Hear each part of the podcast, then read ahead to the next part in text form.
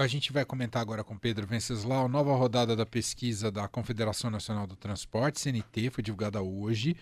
O ex-presidente Lula segue na liderança com 40,6% nesse levantamento estimulado, né, quando são apresentados para os entrevistados eh, as possibilidades de voto, né, de quais candidatos ele poderia votar.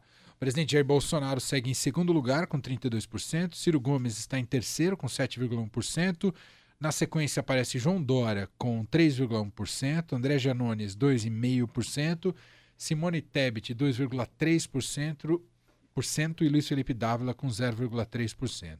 Brancos e nulos somam 5,1% e indecisos 7%. É impressionante já o resultado, parece reta final de, de corrida eleitoral. Uh, Pedro, queria te ouvir. Eu acho que o principal aspecto é que a diferença segue diminuindo do Lula para o Bolsonaro, né, Pedro? Exato. Essa é a primeira pesquisa do, desse, do, da CNT-MDA sem uh, um Moro. Então, claramente, na, uh, há uma migração dos votos do Moro para o Bolsonaro, o que já era de se esperar. Só que o Moro não está nem totalmente fora, nem totalmente dentro. Ele está num limbo. A situação do Moro hoje é muito complexa o União Brasil lançou oficialmente o Luciano Bivar, que disse que a chapa vai ser pura e que não descarta uma chapa Bivar-Moro. Ou, quem sabe, Moro-Bivar, que pode, tudo pode acontecer. Então, essa situação pode mudar. Lembrando que a pesquisa mais recente do Datafolha ainda tinha o Moro, que era Lula 43%, Bolsonaro 26% e Moro 8%. Então, você fica muito claro essa, essa migração. Agora, é, chama muita atenção nessa pesquisa CNT-MDA a situação da terceira via. A chamada terceira via, que eles querem mudar de nome para melhor via. Igual falavam terceira idade, agora estão querendo falar que é melhor idade. Então, terceira via, quer, acho que mudando de nome melhora alguma coisa. Uh, num segundo turno, o Bolsonaro só ganharia de Simone Tebet e de João Dória. João Dória apareceu com 3,1% e a Simone Tebet com 2,3%. Ou seja, amplia-se a pressão sobre a terceira via e principalmente sobre o João Dória, que na semana passada teve uma reunião com os deputados do PSTB que deram uma trégua para ele, mas disseram que ele precisava decolar para a candidatura continuar em campo. E esse decolar teria um prazo que inicialmente era 18 de maio, mas pode se estender um pouco mais até junho, lembrando que entre, entre final de julho e começo de agosto tem as convenções partidárias. Então, o que está pintando é uma terceira via, cada um por si. Nesse momento, o retrato do momento é esse. Então, teria a candidatura do João Dória, teria a candidatura da Simone Tebet e teria a candidatura do Luciano Bivar, que nem pontua.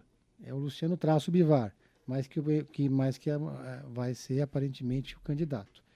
Eles não desistiram de juntar todo mundo no mesmo palanque, mas mesmo se juntar todo mundo no mesmo palanque, não dá um Ciro que tem 7,1% dos votos. Que é, é o que a gente comentou, acho que a sua última participação, que na prática quem é a terceira via hoje é o Ciro Gomes, né? Ainda que isolado, mas do ponto de vista estatístico, pelas pesquisas, hoje ele é a terceira via, né, Pedro? Exatamente. Tanto é que não, há, não está descartada a possibilidade de um diálogo do Ciro Gomes com a terceira via eles são muito pragmáticos, é, eventualmente pode ter um cavalo de pau. Lembrando que em 2018 aconteceu isso. Via, o Centrão estava fechadíssimo com o Ciro, mas na hora H, num dia, de repente, uma reunião, mudou tudo e resolveram apoiar o Geraldo 4% o Alckmin, naquela eleição de 2018. E o curioso é que agora a gente vê tanto Lula quanto o Bolsonaro indo buscar apoio e criar pontes e buscar diálogo com tucanos, né? É, o Lula tem feito esse diálogo por, por, meio de interlocutores, mas tem tido algumas conversas diretas com alguns tucanos, sinalizando que no eventual governo Lula os tucanos vão ter espaço na administração petista, uma espécie de grande coalizão, aquela que eles chamam de geringonça, como dizem lá em Portugal. E esse diálogo tem acontecido com a velha guarda tucana, porque o PSTB, a bancada do PSTB, majoritariamente ela é mais bolsonarista do que do que seria petista. Eles têm um ranço ainda muito antipetista, pelo contrário. E nessa tentativa de se aproximar dos tucanos, o Alckmin foi escalado. O Lula quer o Alckmin muito próximo dele, na coordenação da campanha, tendo voz ativa, fazendo esse diálogo com o centro, porque o Lula sabe que precisa é, quebrar a bolha da esquerda e atrair parte do eleitorado de centro-direita, quebrar um pouco a resistência ao PT e o Alckmin vai ter um papel central nisso tudo. E o, e o Bolsonaro também tem feito movimentos é, em direção aos tucanos. O candidato do PT, do PSDB, por exemplo, no Mato Grosso do Sul, que é governado pelo PSDB, pelo Reinaldo Azambuja, portanto é um estado central para o PSDB, ele declarou apoio ao Bolsonaro. Né? Diz que vai, o candidato pode ser o Dória, pode ser quem quer que for, mas ele vai fazer campanha para o Bolsonaro. E isso vai se repetir em vários outros estados, sobretudo ali na região sul, né? É, onde o bolsonarismo vai tentar atrair é, esses tucanos. Parte da bancada do PSDB hoje já flerta com Bolsonaro. Alguns abertamente, outros de forma mais discreta. É um espólio, né, Manuel, que sobrou do PSDB. O PSDB que chegou a ter a maior bancada do Congresso Nacional quando o presidente era o Fernando Henrique. Hoje tem 20 deputados, é, é uma bancada de média para pequena. Então, essa sinalização que o Lula faz para o PSDB é até mais pelo simbolismo do partido do que pela força política em si, porque o PSDB vai ter muita dificuldade de conseguir eleger o mesmo número de deputados que tem hoje, que já é baixo. A expectativa é até que a bancada do PSDB diminua. Por isso que tem uma pressão muito grande da, dos deputados para o João Dória não ser o candidato. É muito difícil imaginar com esse cenário que o Dória consiga manter sua candidatura, né, Pedro? Está muito pressionado, né? A pressão é muito grande, mas o Dória é resiliente, ele está jogando com o estatuto embaixo do braço. Hoje saiu uma notícia que a gente publicou agora há pouco no Estadão, de que as bancadas do PSTB no Congresso e no Senado deram uma espécie de delegação para o presidente do PSTB, Bruno Araújo, decidir o, o, na mesa de negociações da terceira via, ou seja, com o MDB, só sobrou o MDB, se vai ter candidato ou não vai ter candidato. Parece uma coisa é, banal, mas não é, porque o, o a, as bancadas estão dando uma espécie de recado para o João Dória, né? de que não adianta ele pressionar com a história do estatuto, porque a decisão vai ser política, não adianta ele tentar judicializar a decisão das prévias. E, de certa forma, o Dória está um pouco, digamos, nas mãos ali do Bruno Araújo, que virou um desafeto dele. Eles dois romperam. Ele chegou a ser coordenador de campanha, foi, entre aspas, demitido. Está jogando contra o João Dória. Mas o pessoal do João Dória acredita que pode virar o jogo é, por conta das inserções que o João Dória teve na televisão e que eles estão apostando que lá para junho, julho, tudo vai mudar, enfim. Lembram que o João Dória, nessa altura do campeonato, em 2016, quando era candidato a prefeito, estava mais ou menos no mesmo patamar e ganhou no primeiro turno. Não dá para comparar uma eleição com a outra, né? Mas está é, é, tá uma situação muito difícil na, na, nesse campo da terceira via. Temos aí o Janones, que segue lá com 2,5%. A gente quase não fala do, do Janones, do deputado. Franco atirador que está indo bem, né? Está indo bem, ele está praticamente empatado. Todos estão empatados aqui, sim, se você pegar sim. na margem de erro. Inclusive, margem de erro empatados... podem estar tá até com zero, né? Exatamente.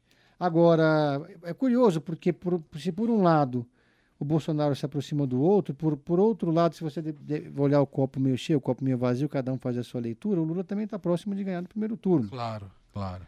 Né? Então, é, e a campanha nem começou para o Lula. Né? O Bolsonaro está usando a máquina diz, todo dia. A Michele Bolsonaro usou o Dia das Mães para fazer um pronunciamento, que inclusive está sendo alvo de questionamento jurídico. Sim. O uso abusivo da máquina. Nunca vi uma coisa dessa. A EBC virou uma espécie de aparelho do bolsonarismo sem o menor pudor, é, além das emendas, do orçamento secreto, de tudo isso, né? E o Bolsonaro fazendo mais campanha do que trabalhando. A gente vê o Bolsonaro andando de moto, fazendo motociata, indo em evento, agora pouca, pouca reunião, né? Pouca, pouco despacho com o ministro, pouca, tem pouco conhecimento técnico, é um presidente muito limitado, né? E tem dificuldade até de entender algumas coisas. Mas o, essa pesquisa foi acender um pouco o alerta, especialmente ali na terceira via. Muito bem, a gente segue acompanhando esse cenário eleitoral. Com Pedro Venceslau está com a gente todas as terças e quintas. E sempre fecha com uma dica do Pedro em série. Qual que é a de hoje, Pedro? Eu estou maratonando, quer dizer, assisti agora os, as, os três episódios que já estão disponíveis da série The Offer, ou A Oferta, da Paramount Plus. Ah. Que conta é, de forma encenada, né? não é um documentário, Sim. a história do filme O Poderoso Chefão. E o mais curioso é que a Paramount que está lançando a série foi a mesma Paramount que lá atrás, quando o filme foi feito, fez de tudo para evitar que o Alpatino fosse o Michael Corleone. Criou todo tipo de empecilho, brigou com o Coppola e agora está fazendo. E parece que mais para frente na, na, na série eles vão contar essas histórias que são da própria Paramount. Aparece lá o Mário Puzo, né, o escritor que estava endividado, devendo para meio mundo. O último, dele, o último livro dele tinha sido um fracasso. A esposa dele fala para ele: você precisa fazer um livro de máfia, porque esses seus romances ninguém está dando bola para eles. Aí ele senta lá, reconhece, admite que ele precisa fazer um livro mais popular, aí tem uma ideia, não de uma gangue, mas de uma família. E ele fala para a esposa: oh, eu pensei o seguinte, eu vou pegar um irmão mais velho que é o estouradinho, um mais novo que é calmo, mas é fraco, e o do meio que a família vai querer, vai botar para estudar para ser senador e ficar fora da máfia, que é o Michael Corleone. Muito maravilhoso. Isso 16 anos depois do lançamento de O Poderoso Chefão 3. Que legal. Que foi o que encerrou a trilogia. Eu tô adorando. Tem gente que torce o nariz, né? Porque uhum. Poderoso Chefão ele tem uma legião de fãs, tem, seguidores. Aura, né? Então é esquisito realmente se você vê um ator interpretando o Alpatino, né? Um ator interpretando o Coppola. Às vezes pode ser até um pouco desconfortável, mas tem que, tem que dar essa, essa dá oportunidade, chance. dar uma chance. Muito bom. Pedro Venceslau volta com a gente na quinta-feira aqui no fim de tarde. Obrigado, Pedro. Até lá. Valeu, um abraço. Valeu.